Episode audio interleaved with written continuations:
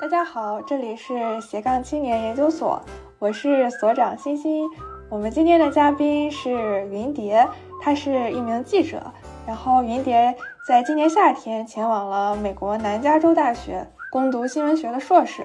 那了解美国大学的朋友们可能知道，南加大是一个很有名的新闻和传媒的强校。所以我就特别想邀请云蝶来谈一谈她在南加大读新闻学的体验。而且前段时间呢，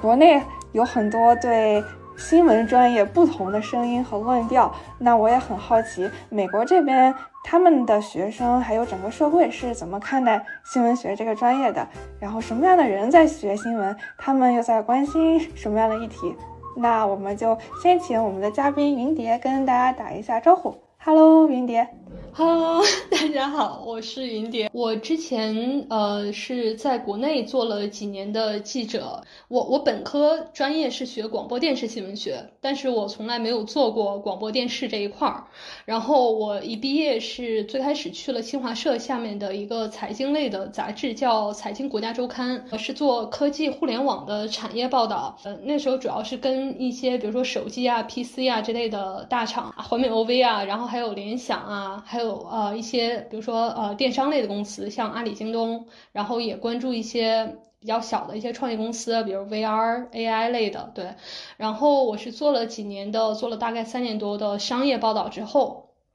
就想要实现一下新闻理想，就去了《新京报》。呃，深度部呃核心组做调查报道，然后那个时候就做做了很多就是扫黑扶贫里面的一些就是比较知名的案子，呃，然后还有一些什么器官买卖啊这些，就是做的都是硬调查。呃，然后疫情之后呢，就 被迫转型了，嗯，然后我先去了一个智库，就是做呃战略传播这一块的工作，就是帮助一些比如说房地产啊、能源类，还有一些酒类的这种呃公司做一些内容策划，就是年度的这种呃，比如说内容的传播的主题，然后年度的宣传方案这样的。然后后来又去了某某某。呃，什么估值第一的 教育类的公司，然后进去也是负责呃内容品牌的内容这一块儿，然后当时做了他们的第一场发布会，然后给他们策划了第一本品牌杂志，就好像去年呃八月份的时候离职的吧，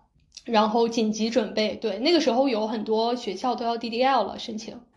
哎，那你要不给大家介绍一下你在南加大具体哪一个学院，然后具体哪一个专业吧？你你们这个专业应该竞争蛮激烈的吧？因为南加大新闻也是很强。对我是在 Annenberg，就是它有一个新闻传播学院嘛。这个 Annenberg，它在我我去年报的时候，它在 QS 是全球新闻呃学院排行榜能排第二的，然后它全美是第一。我这个项目叫呃 specialized journalism，就是专业新闻。就它还有一个专门的 journalism，但是那个是基本上就是本科毕业之后就直接读的。然后我这个是它需要有工作经验啊，大概也就。二十人左右，然后这个项目，呃，当时比较吸引我的是，它上面列了大概有十多个 track 吧，就是它有很多的领域，就是你可以自己去选，比如说，呃，环境、娱乐、体育、商业什么什么，然后调查，然后它甚至说，呃，如果你嗯没有你想要读的这种 track。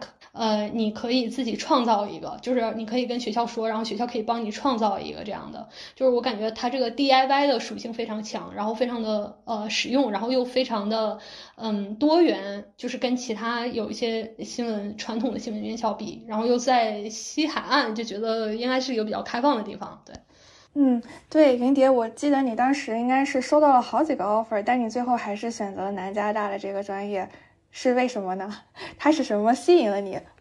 我当时一共应该是申了六所左右，然后有一个呃西北把我拒了，是因为我没有那个 GRE 成绩，呃，就是我我当时也准备不 不出来了，对，然后所以就是基本上报的就只要托福成绩的这种，然后还有一个纽约大学，纽约大学我是在它的那个 wait list，就是等待名单里，那个那个新闻项目，它不是一个就是完全新闻学院的项目，它是一半在新闻学院，一半在商学院的，就是一半是 MBA 那边的，就是两边同时授课。然后它又在纽约嘛，然后我觉得是一个商业呃金融就是比较核心的一个城市，然后所以我觉得嗯对这这个项目应该挺好的。然后还有一个是乔治城。乔治城，我申的是就是他们的 journalism 项目，然后这个是我看中它的政治属性，因为它在首都呃华盛顿嘛，它这个学校离白宫就就两两三英里吧，呃有很多的就是就是政要子女在读，他整个学校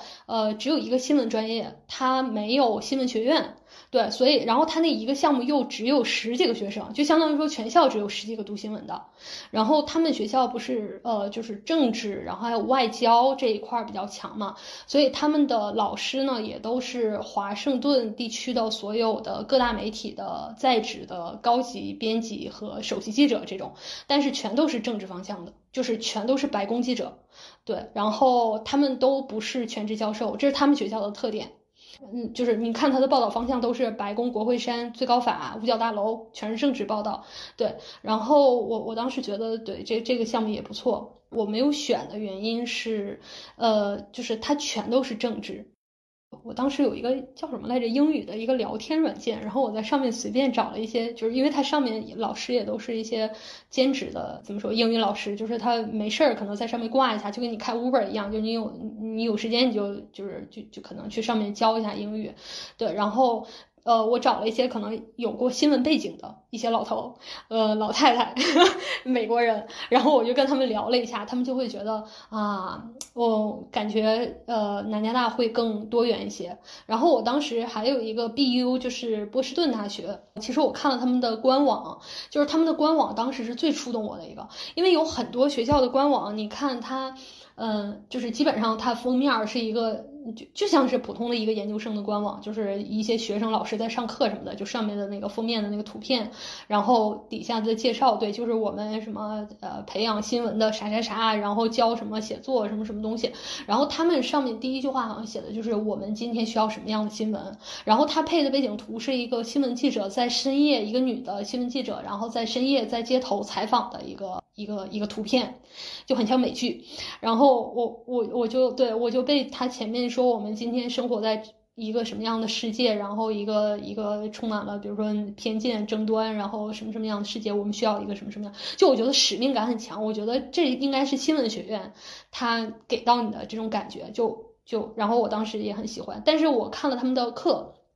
他们有几十门写作类的选修课。在新闻里面，就是他们很细，比如说什么州政府报道写作，什么什么联邦政府报道写作，就是连一个什么政府报道写作，他都给你分很多的那个，还有什么呃呃什么海明威式的。写作，呃，什么这个式的写作，对，就是你就能从他们的新闻里面也能看出来，他们在写作上是有多强和多呃专业和多喜欢，对，就是它它不是非虚构项目，但是但是它里面有很多很多都是美国获过奖的，就是甚至说可能你的书拍过美剧的这种非虚构类的作家，然后最后一个是东北，对，东北当时是给了百分之四十的学费减免，然后东北这个其实是一个我我当时最纠结的。一个项目，因为当时那个教授在，是我们在拿到了 offer 之后，他呃，就是前期的这种 zoom 里面，他有就是把我的项目转到一个 STEM 项目，这个是比较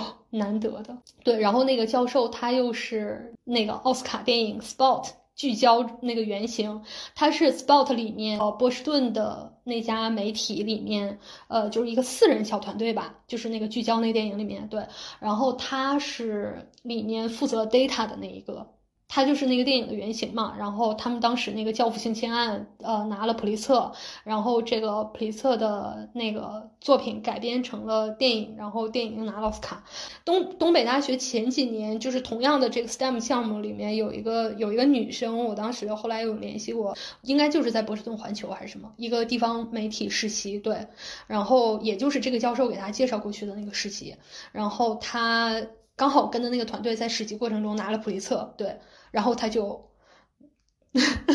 对，就就就刚好就在里面一起获奖了，所以所以还还还挺好的，对，是是很好的一个学校。所以南加大的这个 offer 是多么令人心动呀，让你放弃了以上所有的选择。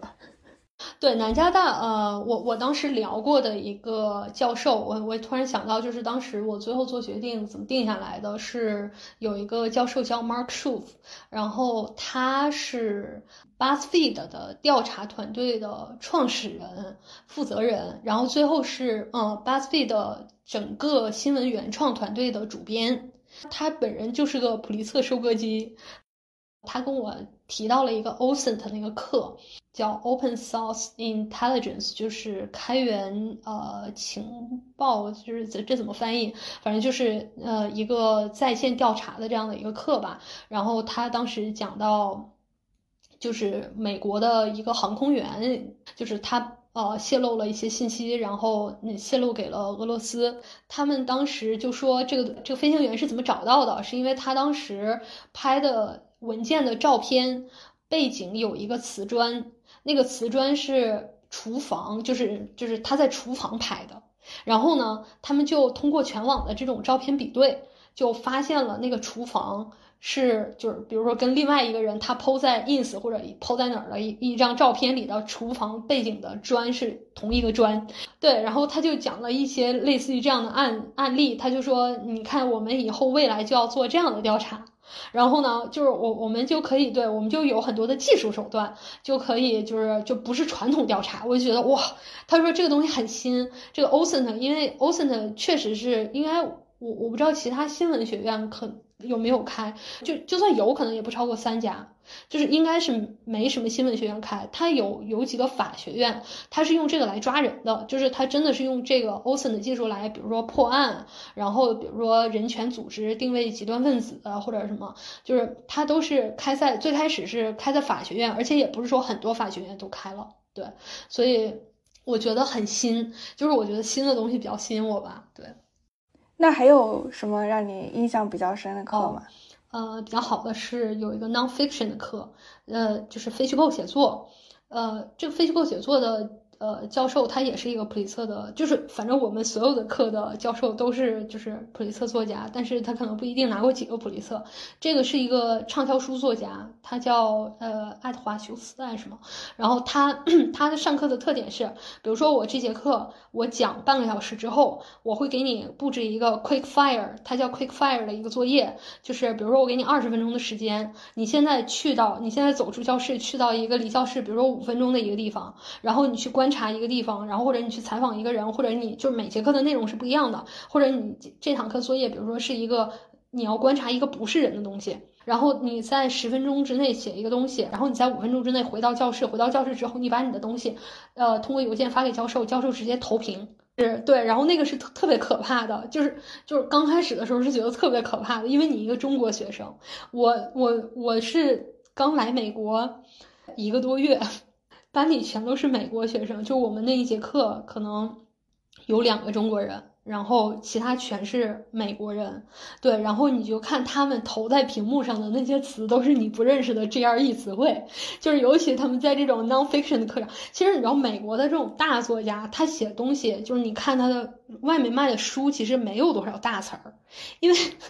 对一个高学的作家，他是不甩大词儿的，但是。反而是这帮刚开始觉得自己会了那么点东西，但是呢，他的写法上或者什么，他他就是比如说句式的上面、结构上面或者什么，他没有那么强的能力，他就会愿意用一些他刚学会的一些生僻词或者他觉得特别好的词儿。对，就是可能各个国家都是这样的。他结果就真的就是每次一投屏的时候，就是天呐，为什么？为什么教授讲课都能听懂，同学写的文章一个词儿看不懂？然后自己的东西投到上面的时候，就感觉小学生作文，感觉非常的羞耻。对，这个是这个是夏天的课，然后最后有一个就是秋天的这个课，因为我们秋季学期是从九月份开始嘛，然后秋天的课是 Mark Shuf，就是我来就是为他而来的那个教授。啊，我刚想问有没有上他的课？对对对，就是这学期秋天才上他的课嘛。他的课是调查嘛，然后这个作业就更更加的那个什么了，就是我们我记得第一节课呃结束之后，作业是呃，你要选一家 health grade，就是它的健康评级为 B 的餐厅，然后你要去跟他餐厅的老板要他的呃最新的 health inspection report，就是他最新的这种健康报告。就是其实这个报告呢，你是可以在比如说他这种卫生监管部门的官网上面是能查得到的，但是他就是想要锻炼你去跟人就是要这个东西的能力。这个这个这个这个报告给我要的非常之就坎坷，就是就是开始第一次用英语跟人吵架。就是因为餐厅老板说死活不给，然后就跟他甩各种你有这个义务，你有这个权利，而且我去的是还是一家韩餐厅，然后那个老板就说什么我们总部在韩国，我需要跟韩国总部报告什么之类的，然后我就我就说你这个分支是在那个洛杉矶，你就要受到洛杉矶本地法律的那个管管理，然后怎么怎么，这是第一堂课的作业，然后第二堂课的作业就是要去一个刑事法庭去要 search warrant。哦，搜查令，他他的搜查令是一个很完整的嘛，就是一个就是正常应该是一个警察，他要搜查一个地方，然后他会在比如说搜查令第一页写上那个他要搜查的那个地址，但是他不会写人名，他会写一个地址，然后他要搜查某些某些东西，因为你进人家不能乱翻，就比如说我要搜查的是哪哪哪哪哪几个文件，或者我要搜他的什么什么银行卡，然后他会列出来，所以这个东西是很有意思的。就是你没事闲的就去刑事法庭去翻这个 search warrant，你就会翻到很多有意思的东西，你会猜测这个里面会存在什么样的故事，然后从里面找到一个你觉得特别有故事点的东西，然后去写一个你认为它会有什么什么样的故事。然后这第二节课的作业，对，但是对于我一个就是还是说我刚来美国的这这种这种状态，我会觉得我靠，这是我刚来两个月应该干的事儿吗？我要去刑事法庭，然后我要去找到那个办公室，然后我要去跟他说我要 search warrant，而且我又不是公民，我想说我不是公民这件事儿，结果人家根本不问你。人家直接就给你一个特别特别厚的本子，那那本子里可能有几几几万个或者几十万个或者什么 search warrant 的 title，就是它只有名字，就是而且你从名字上其实是看不出来它到底是什么案子，它要搜什么的，就只是一个地址的列表，对，然后你就猜测到底哪个里面可能有故事，你你只能从里面比如说调五个，一天比如说只能调五个，然后你你只能给他这个号，然后他给你之后你才能知道它里面有没有故事。就是你不知道，你拿到之前你不知道它是什么内容的，对。然后后来我拿到一个，它是一个保险诈骗吧，对，就是有有有一个人，然后他就是通过什么医疗保险诈骗，呃。常年怎么说？他好像是被起诉了好几次，然后，但是他我我后来又在网上又在查他的别的信息，就是你不可能只通过这个来判断有没有故事。你比如说他这个人，我还锁定这个人，我我查他的诊所，他的他的现在有没有被吊销营业执照？哎，为什么他犯了这么多案子？他做了这么多保险诈骗，他的至今为止还在营业中，然后怎么怎么样？然后可能猜测里面会有什么故事？但是就是所有事情都是。第一次在做的时候会觉得非常的，就是我觉得心里还觉得，嗯，挺有门槛的，嗯，我必须得准备的特别充分，可能我要在我自己的文档里面列几十个问题，你知道吗？就是你可能会怎么怼回我？你会说我们只能给你提供这个材料，不能提供那个材料，或者你跟我说，呃，得那个部门提供，我这个部门不负责提供，然后或者是因为你不是公民而不能提供，或者说比如说因为这个案子正在审理进行中，然后材料不能公开，所以我要给自己预设几十个问题，然后我要把它们一一列在这儿，包括里面还有很多很多的专业名词，所以就是每当你换了一个新的领域。就涉及到一堆一批新的生词，对，然后我都得给它列出来，以免我到时候反应不上来，对。然后我觉得像美国的这种新闻教育，它我的项目里面就没什么国际生，然后选了调查这个项目的就只有我一个中国人，所以他其实我觉得，你你你也可以说他没有区别对待，我觉得另一方面可能他没有太多国际生的经验，就是他没有。其实他没有设想到国际生会遇到的问题，就比如说像我刚来美国两个月，我会遇到的问题，就是我可能完全不熟悉，就是这些跟公职人员打交道，然后或者是，嗯，我我的英语水平确实没到你每当给我回过来一个什么东西，我还要跟你斗智斗勇，我能用英语斗智斗勇的程度，我觉得我刚来两个月，我能你好三线就很好了，然后，对，所以我但是。就是因为他们没有这种就是国际生的特殊待遇，反而是让你得到了很多的训练。那那我们就来说一说你们班上的学生吧，因为你刚刚也提到了你是为数不多的几个国际生之一。我们国际生有一个中，呃，有两个中国的，然后有一个印度的，呃，有一个越南的，有一个有一个俄罗斯的，然后呃不是俄罗斯的，呃，因为他做俄罗斯的报道，我老说他是俄罗斯，芬兰的，其他都是。美国人，然后他们呃怎么说？我觉得现在你国内媒体的话，因为我不太了解，我觉得比如说像电台、电视台这种东西，就是已经是上一个时代的事儿了。就是在在中国来讲，就感觉，但是你美国，你看 NPR，然后播客这些东西现在很火，所以其实有很多人，包括因为我觉得，因为洛杉矶是 NPR 的总部嘛。因为美国的大媒体的总部一般都在东边，华盛顿、纽约这种，然后西边基本上对这边有一个呃《洛杉矶时报》，就是美国的第二大报纸，就《纽约时报》是第一大，然后还有一个 NPR 可能是最大的，对，然后电视台那些我不是特别了解，但是做娱乐新闻，我不知道，就因为西海岸娱乐新闻也比较擅长嘛，所以有其实还是有一部分同学他是从电视台出来的，然后或者从。NPR 这类广播电台出来的，然后还有同学是从地方媒体，呃，不能叫地方媒体，就是你像中国的媒体基本上都在北京，就是可能大部分的媒体都在北京，然后还有几家在广州，还有几家在，呃，上海，然后广州、上海的那那一部分基本上，比如说上海就是金融这一块的，然后呃，广州就是还有南方系剩下一点残留，然后其他大部分媒体都在。北京，然后基本上都是纸媒或者是互联网类的媒体，像这种电台类的媒体，我好像都没听过了。像美国，我觉得其实非常的平均，就是来自和想要去电视台、电台和纸媒的非常的平均，然后从各个州的最大的媒体出来的也很平均。比如说你在佛罗里达地方最大的媒体，就是。嗯，它的水平其实跟就是比如说《纽约时报》的水平，它没有差那么多。我觉得有可能就是因为美国的这种新闻院校的培养还是很好的，就是他们的这种系统化的、标准化的、市场化的教学。我甚至有的时候，比如说我要搜一个什么东西，我前一段时间想要做，嗯。一个墨西哥大麻种植的一个劳工贩卖的报道，然后我搜了墨西哥州，就是新墨西哥州，美国的新墨西哥州当地的一家媒体，就是那个媒体写的报道，我天，我觉得写的好好呀，对。特别的很系统，特别的好。对我觉得，所以你看，比如说获得普利策的这些媒体，它也不是说它就集中在那几家大的媒体。当然，那几家大的媒体可能年年都有，或者隔年就有。对，但是一些小的地方类的媒体经常出来。对，然后美国的同学对电视感兴趣的特别多，这一点让我非常的不理解。其实，其实我自己的感觉是，有一些同学他特别喜欢出镜。呃，我觉得我班里的同学要么就是想要做娱乐的，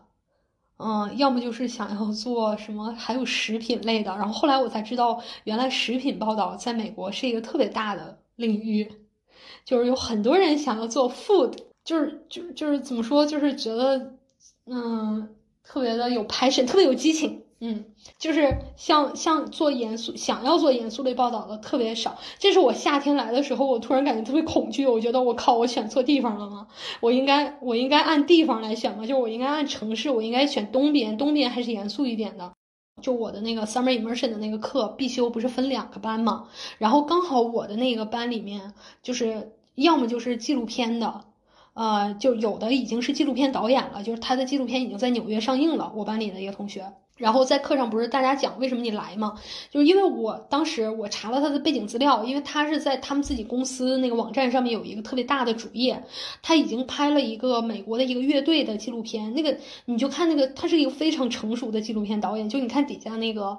呃，演职员的列表里面都有很多老头什么的，然后那个演职员可能有几十个，你知道吗？就是你觉得他是一个真的正正正经经的纪录片，对。然后他是一个很商业化的一个纪录片。他当时上那个课的时候，他说他们，因为他们是一个特别流水化的一个东西，比如说他们会规定非常死，就是几秒钟必须得切一个镜头，比如说三秒钟必须切一个镜头，三秒钟必须切一个镜头，然后前面的这个整个结构是怎样的，前面的纪录片整个的结构是怎样的，他全都是写好的。然后他就想拍一些，他自己又是一个特别有野心的人，他觉得他我要拍一些特别有影响力的东西，然后他觉得新闻性质的东西很容易有影响力，比如说犯罪题材，对吧？就是这种。这种类型的纪录片，然后他，所以他想要补充一些新闻，就是嗯，就是新闻性的知识吧。对，因为他不是学新闻出身的，所以他来这边上学。对对对，然后他自己创业，现在已经呃开了一个就是小公司，大概可能也就五个人左右。嗯，我们我跟他还有同一个 leadership，就是一个领袖课。呃，就这个 leadership，他是讲说，如果你要创业做一家媒体类的公司。你要怎么拉投资？然后你要怎么做你的商业计划书，或者是你要怎么就是这样的？你是做 nonfiction，对不对？non 呃 nonprofit 就是非盈利的和盈利的，就是你要怎么去进行你的就是这个商业策划？就是那个领袖课，对他当时说他今年就是他现在应该是有三名员工是开工资的，明年开始会有五名员工是开工资的，就是他已经在走上这个 正轨了，嗯。那你刚刚提到你这么多同学都很喜欢出镜，那我觉得他们还挺适合去做自媒体的，而且比较关注像媒体啊、食物啊、美食啊这样的内容。他们就是毕业之后，你觉得他们还是想去到一个那种机构里面工作，还是也有很多人会有这种自立门户的这样的一个想法？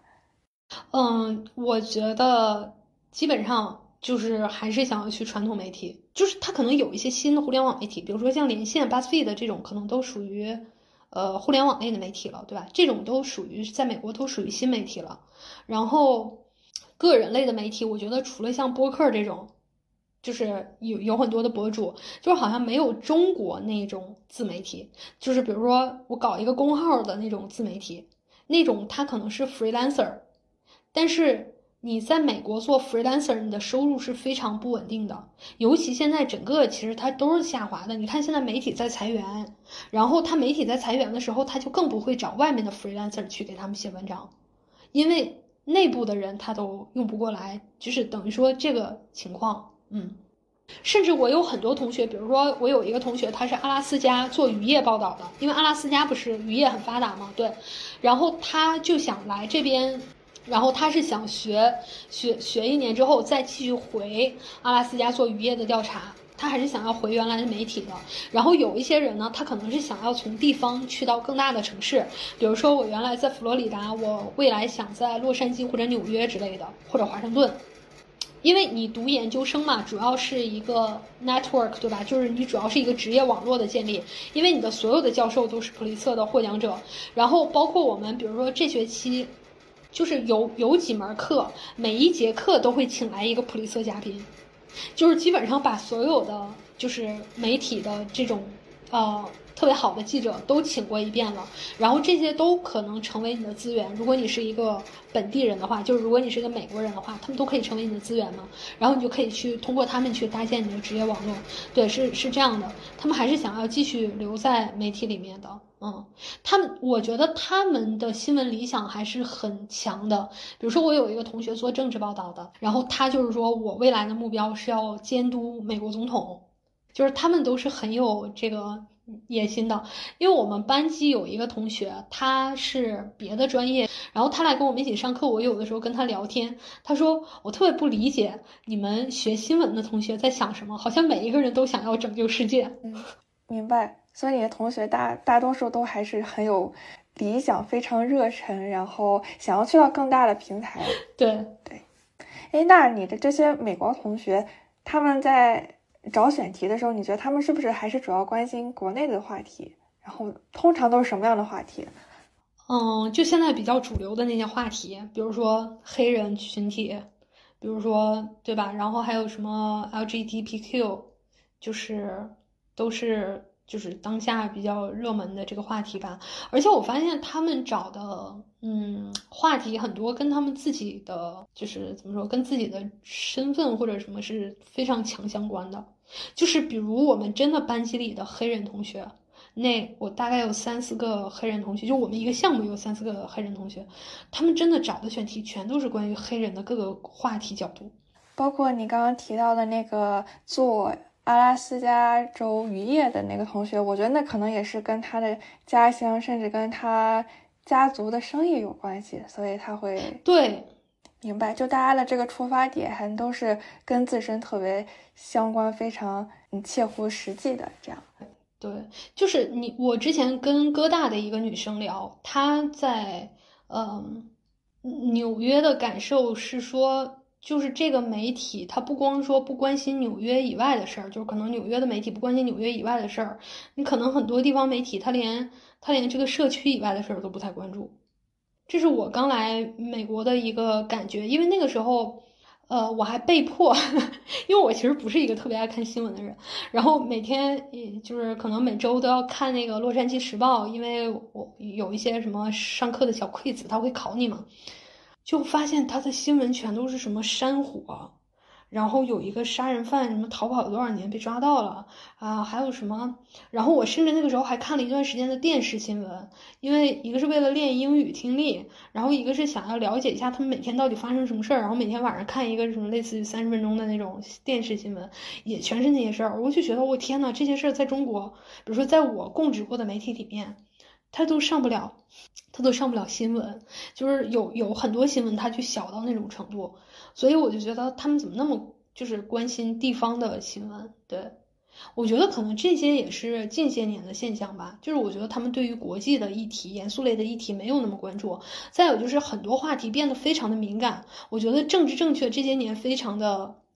嗯严重吧。就是我觉得它严重到影响到了新闻。最近有一部电影叫《American Fiction》吧，就是正在上映的一个电影，特别有意思。我前几天去看了，因为那个名字特别的无聊，我我当时 觉得说这个电影是不是特别无聊？结果它就是黑人在讽刺美国的政治正确，特别有意思。就有一个文学系的老师，那个老师上来就是在讲美呃，在讲一个文学，就是可能在上个世纪的一个文学作品，然后那里面跟黑人称称黑人为 nigger 嘛，然后这个不是特别特别。不礼貌，就今天你在美国是不可以这样说的嘛？就是你会进监狱的吧？可能就是你要这样说，对。但是他那个课就是上来前五分钟就是这个情节，就是那个老师在讲文学，然后再讲那个怎么怎么样，那是个黑人老师，然后底下有个白人同学说，我认为你这样说是非常的不合适的，然后。他就跟那个老师争论了起来。那个老师说：“但是这是文学作品，这是上世纪的文学作品，文学作品里就是这么写的，他就是尼格而且我就是黑人，我没觉得有什么不合适。”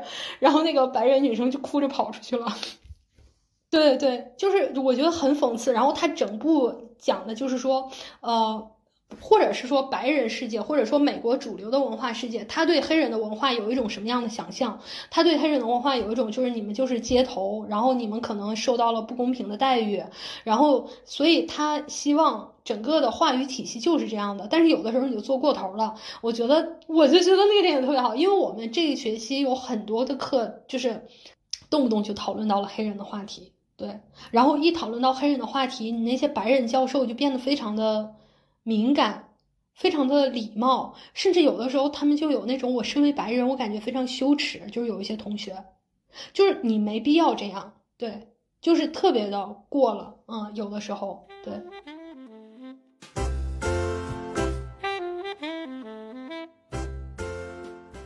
那你毕业之后还是想继续做记者，对吧？就是我认为，就是比如说我在中国做调查的时候。我觉得我好像就是特别的热血，我觉得我要为之而死，我觉得我要死在这个某一次调查中。然后，但是我来这之后，我发现，就是他可能也是调查性质的事儿，但是我根本没有那种激情，就那激情不是你想出来的，就是不是说不是说你想有就有的，你原来有那个激情，你也不知道为什么，就是为什么你每当做一件事儿的时候，你恨不得就是你真的是连命都可以不要的投入进去，但是。你然后然后那个时候我就以为，那我应该就是喜欢做调查吧，我应该就是说，对吧？我我我哪怕是说我现在做不了中国的调查，我换一个地方，我只要能做调查性质的事儿，我应该就能有那种活过来了的感觉。但是我来这边之后发现不是这样的，我我听了一些故事，然后呢。就是那个故事只能让你心里稍微有那么一点点啊，挺有意思啊，就也就仅此而已了。而且那些故事甚至还都不是美国的，比如说我听一个什么什么墨西哥毒贩的故事，什么墨西哥什么中美洲的人怎么走线啊过来的故事，然后可能那些故事让我稍微有那么一点感觉，就是你没有那个激情，就是说我我好像说我我我想把这个作为一份事业。我想做美国的调查，我想调查美国的监狱系统里面的贪腐。我觉得我好像没有这样的对，因为你无法共情到他们。对，就这里不是 生你养你的土地，所以可能发生了这些事情，你觉得和你不是那么的相关，就无法和他们真正的百分百的共情。对，然后呢，还有的是还有一些问题是 有一些技术上的问题，就是嗯，我发现。我以为远程可以采访，但是但是远程是采访不了的，因为过去在做调查采访的时候，你都是直接飞过去，就是你直接到当地，然后你迅速找人。对吧？然后你你就能踩到那个人，然后他就就是你你，因为因为你已经做这个做做这个行业做的很熟练了嘛，让人开口说话这个能力你还是有的，迅速建立信任，迅速让人开口说话。但是你在远程是没有办法的，你你只要跟这个人没有办法面对面，你就没有办法建立信任。明白，就是说这个采访还是需要线下面对面，只有你登门了，然后对方才 无法拒绝，对吧？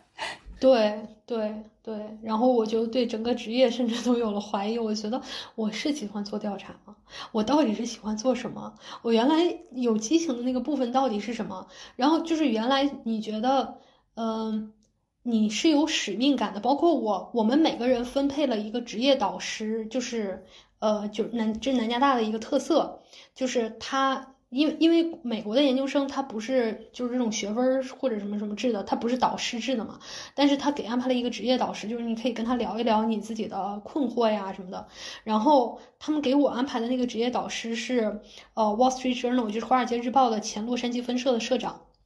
然后我跟他聊过两次，然后我跟他聊的时候，我就说我找不到我的 mission 了，就我找不到我的使命了。就我以前觉得故事是来找我的，就是就是。对吧？就比如说那些那些新闻事件，然后那些应该被揭露的事实，嗯，他他们就是如果你不去报道的话，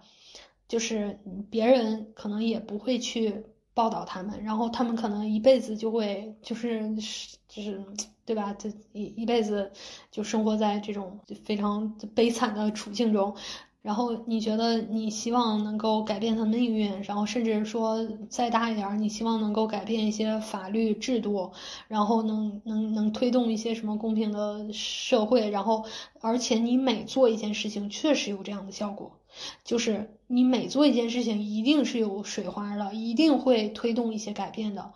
就是你个人命运的改变，然后还有地方政策的改变是一定可以做到的。但是现在呢？就是现在，你好像没事儿找事儿，就是你找一个你能做的，他们也感兴趣的东西，就已经非常非常难了。就我这个学期，我这个学期给我的感受就是，因为我们要开始给呃，就是呃下一个学期，就是我们整个要完成一个大的毕业项目，然后这个大的毕业项目是一个你能够发表在媒体上的一篇报道，就是所以它是一个非常 practical 的项目，它不是说你要写一个论文，对。但是这个选题。我已经这一学期我换了两三次选题了，就是我从来没觉得找选题对我来说是个事儿，但是今天我连找选题都非常的困难，就我一夜回到解放前，就回到了，就就好像过往的经验全都不管用了。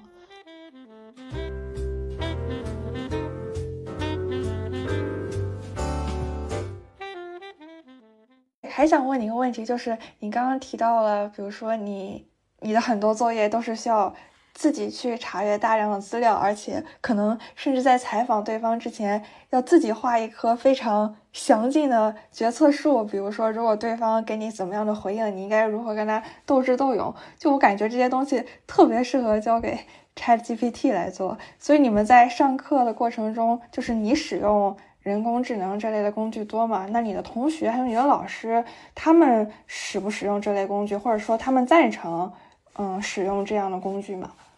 大部分老师肯定是不赞成的。嗯，就因为因为你新闻专业嘛，你使这个东西，嗯，基本上，嗯，怎么说呢？就是它不像你学术类的东西，它可能涉及到，比如说我看一个，呃，几百页论文，然后它可以给我就是画出了一些重点啊什么之类的，就是它有一些整理类的，对。但是新闻这个东西，你如果用的话，基本上就是在用它写作了，这个东西就很很很难很难说，就是他他肯定是不赞成你用这个东西来写东西的，对。然后你就是整理资料和搜集资料这个东西，新闻是非常琐碎和零散的。它不是说我有几篇文章给你摆好了，然后你用 ChatGPT 给提炼一下重点，它是你这个东西琐碎的分散在各个地方。就这个 ChatGPT 也没有办法帮你做这个这这种这种个性化的搜索，就这种极个性化的搜索，因为你在搜的时候，你也不知道那东西在哪儿，有的时候。就我觉得，对于我来说，我一般就是用 ChatGPT 来帮我润色一下我的问题。就我觉得在这个方面对我来说是个刚需。就是比如说我列一个采访提纲，然后这个东西我是要口头采访的，但是我可能我的我的语言表达比较书面，或者说我不知道它是不是那么的 oral，就是它是不是那么的口语，然后我就会让他给我重新。就是重新写，就是用一个 in oral way，就是你重新 rewrite 一下，就是你重新写一下这种，我我可能只会用它做就是这类的事情，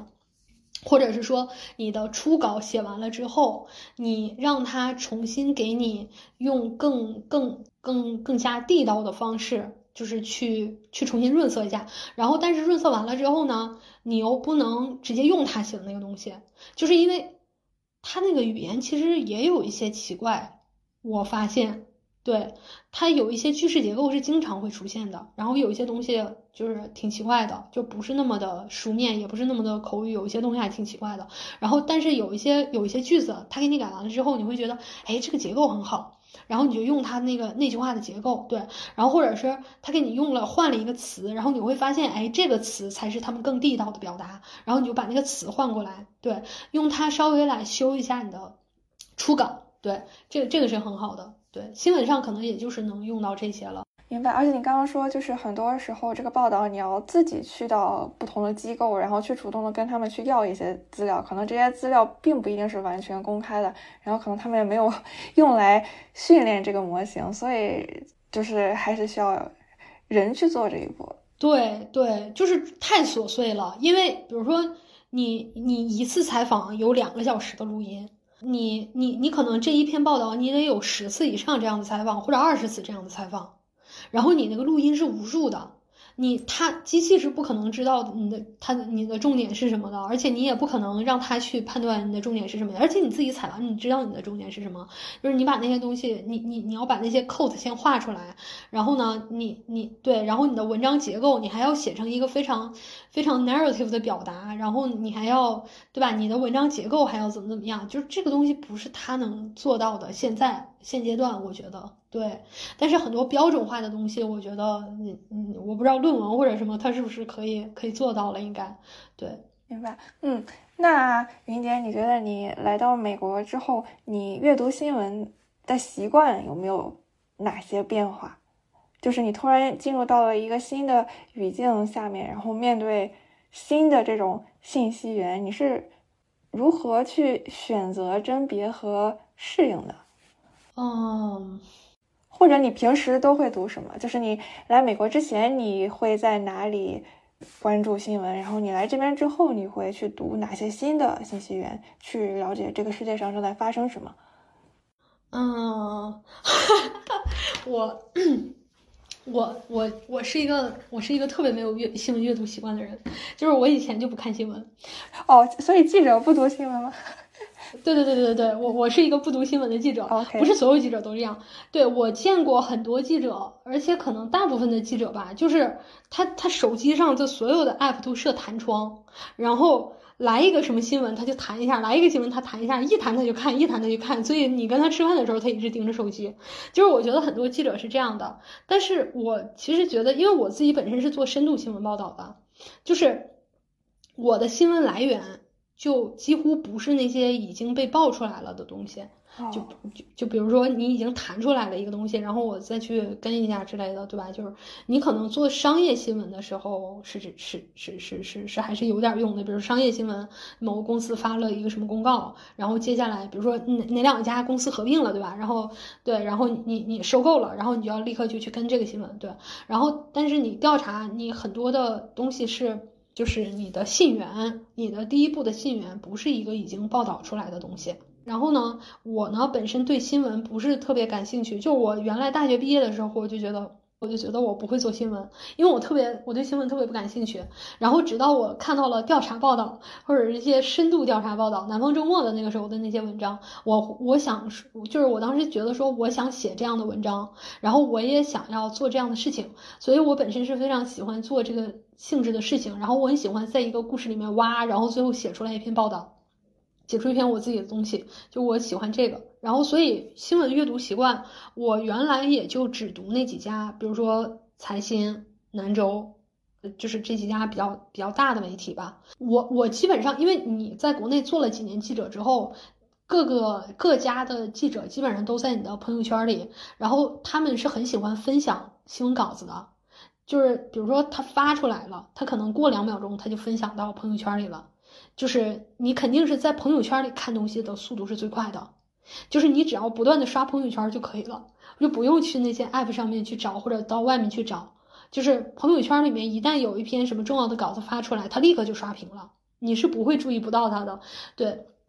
所以可能工作过一段时间就是这样的。对，所有就是。重要的报道吧，我我觉得可能就是都会都会看，然后来美国之后，就是肯定是要刻意的去看一些美国的媒体，就像你你你肯定都会订阅《纽约时报》啊，什么那个《华盛顿邮报》啊，什么这种东西，但是可能不会每篇都看吧，有的时候你看到感兴趣的，对，就是会点进去了解一下，呃，有一些媒体的板块是不错的，你刚才说新媒体，就是我感觉美国的很多。媒体的转型，像是它还是从大的媒体里面自我革新开始的。《纽约时报》它它有一个视觉的板块嘛，就是它主要是用这种就是我们在学的这个 OSINT，就是开源的这个技术，对，然后它会做一些一些视觉类的、视频类的这种调查报道，视频类的，就是他们已经连续五年拿普利策了吧？就年年拿普利策，一共就几个人的团队，而且那团队里面没有一个是记者出身。很多是程序员出身，没有一个记者出身，然后这个就非常的打击人。对，然后他们 他们之前做了一个特别好看的一个视觉报道，是 VR 类的报道，就是它其实是做成了动画，就是那个视频我觉得做的特别好，就即便你不看，就是你不用 VR 设备来看，你只是在电脑上看那个视频，它的那个声音。对，然后画面的那个配合也会让你有一种身临其境就是感觉，就是这种形式，它用很很多很新的形式来做的这些报道，其实都挺好看的。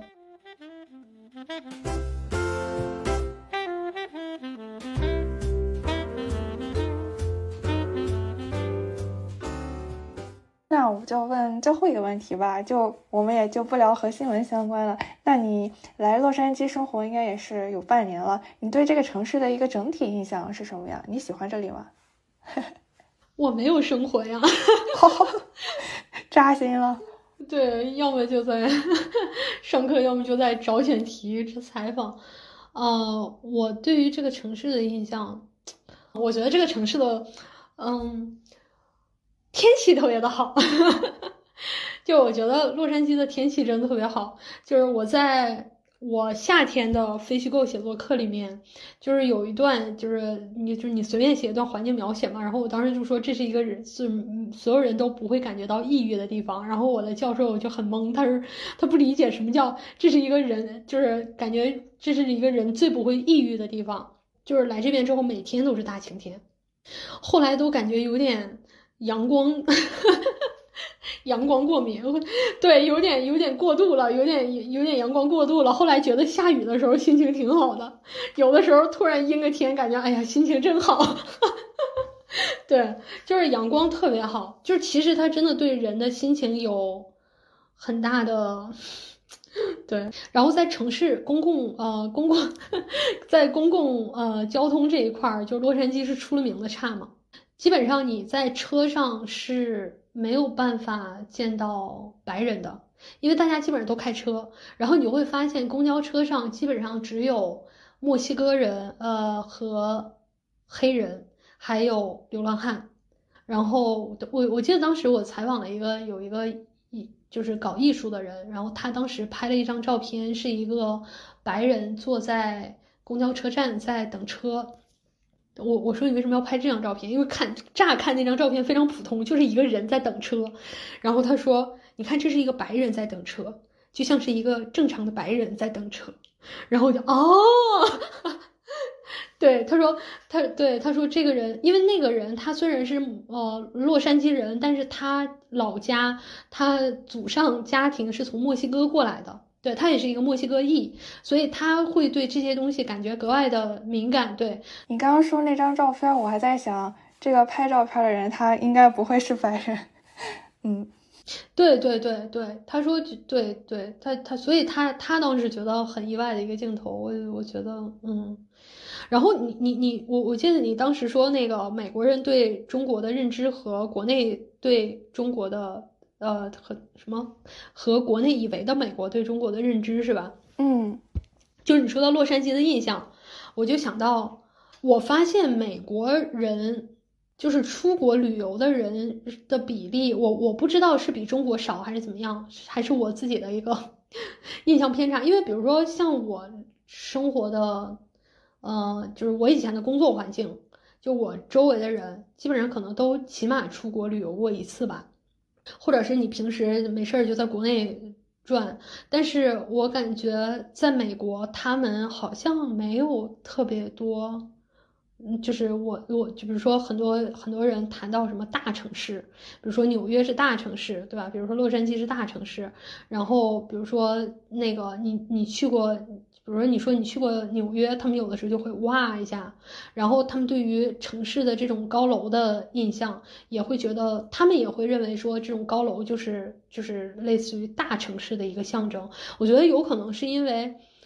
大部分的城市怎么说？因为它发达国家，它是逆城市化的一个过程吧。就是它可能大部分人在这种乡村，或者是你有自己的小别墅或者什么，就是它其实是发达的一个象征。但是他们会觉得大城市的象征是高楼。他有的时候就会问你中国是什么样的，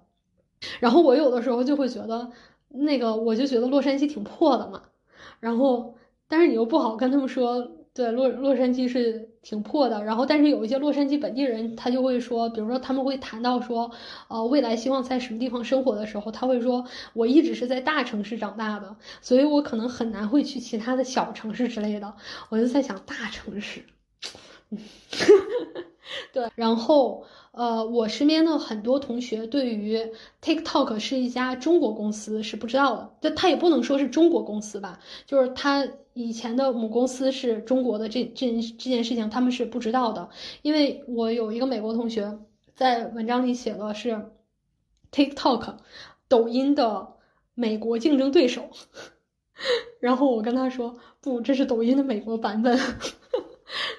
然后我们当时夏天的时候要写一个科技，科技对什么什么的影响，就是我们要就是选题要跟科技相关。然后 我们当时有一个女生，她报了一个选题是科技，就是改变健身，比如说这种题，你知道吗？然后她她说到美国有一个 app，就是有一个健身软件。它可以监测你的各种各种什么什么东西，我不知道美国特别流行的一个健身软件，然后他就说这个东西改变了什么健身习惯，有可能是因为他经常健身，然后他报了一个这样的题，然后他就问我中国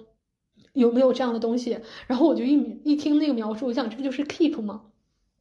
对我说这东西有啥的？这东西值得报一个选题吗？就是反正国内对这边还有这边对中国，然后他有非常多的认知的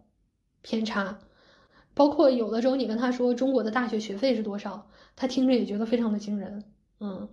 就是然后惊人的便宜，就跟不花钱一样，就一你一一年一个学分的钱。